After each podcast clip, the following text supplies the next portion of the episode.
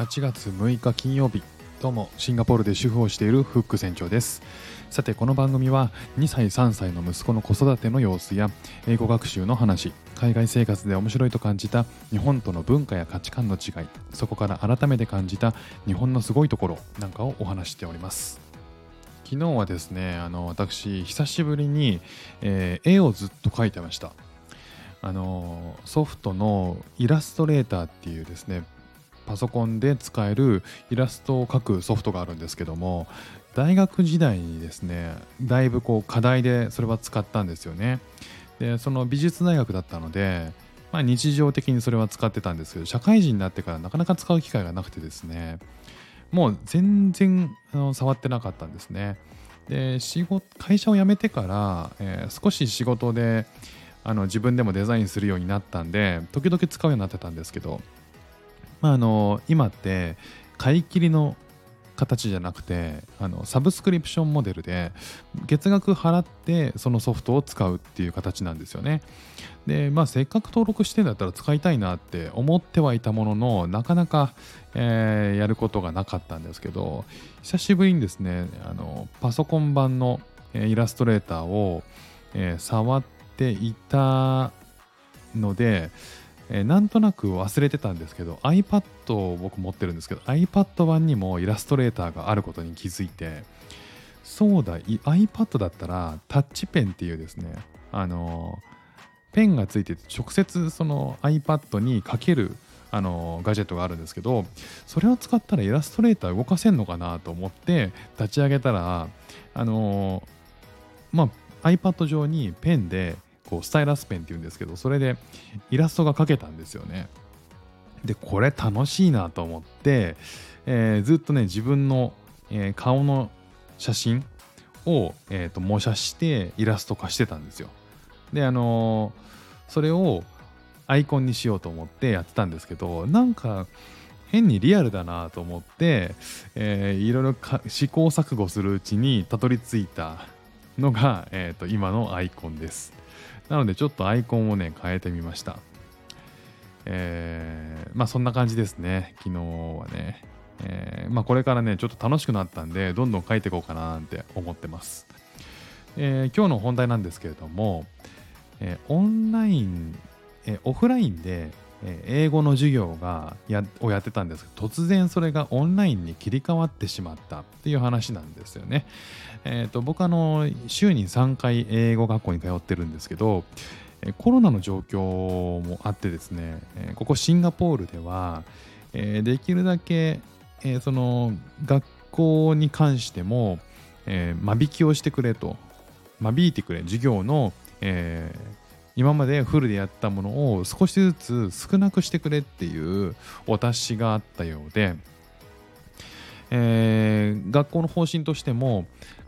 まあ、フルでは厳しいと,、えーと3回あるうちの2回もしくは1回をオンラインにしてくれっていう話があって、えー先生から、えーどうしたいっていう意見を募るっていうことがあったんですよね。であの僕は前の2ヶ月ぐらい前にも同じように、えーそういったオンライン化っていうのがあったんですよ。で経験はしてたのであの他の、えークラスメートはもうなんか反対とかね強く言う人もいたり、えーいたんですけどねあの私はちょっと別にどっちでもいいよいいよみたいな風に言ってくれ言ってる人もいたりとかで僕はまあそんなにあの言う言うよりも一回やってみたらいいんじゃないかなと思ってはいたんですよね。で先生によっても進め方は違うのでまあやってみたらいいんじゃないかなってまああのオンラインで仕事を散々やってきたしまあそんなに言ってもなあの全然ダメなこともないだろうなと思っていたんですよね。で、えー、と実際やってみたところの、えーデメリットっていうのは、ま、デメリットとメリット両方話そうかなと思います。えデメリットの方はかなりこう配信側に配信って先生側に IT リテラシーが必要だなと思いました。まあそれはそうなんですけど、例えば Zoom を使うんですけど、Zoom のね、えー使い方が分かんなかったりとか、えー Zoom でブレイクアップ、ブレイクアップか、うん、いいのか。あの、生徒が個別でこう集まってあのディスカッションするカンバーセーションするっていう時間があるんですけどそれを Zoom でやるので、まあ、それをあのちゃちゃちゃちゃできるかどうかっていうね多少の IT リテラシーが必要だなと思ったりとか。あとは、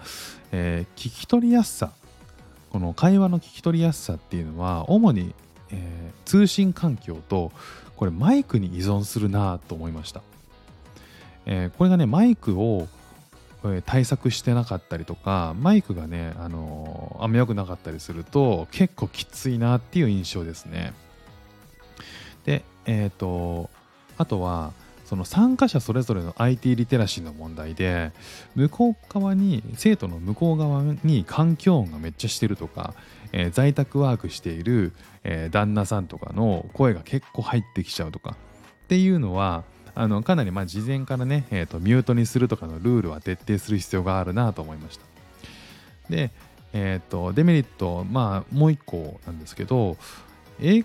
語の時間ってやっぱりこう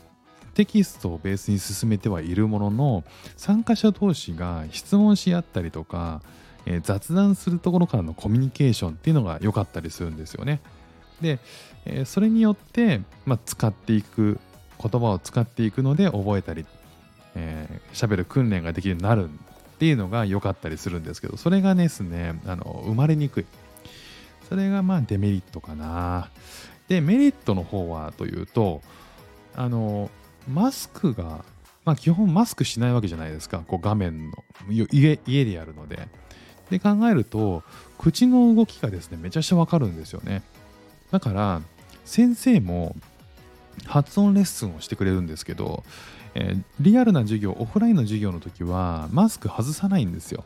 でマスク外さずに、えー、発音の練習をするのでいまいち聞き取りづらいんですよねなんですけど、オンラインだと、えー、マスクを取ってる状態なんで、めちゃめちゃ聞き取りやすかったんですよね、僕にとっては。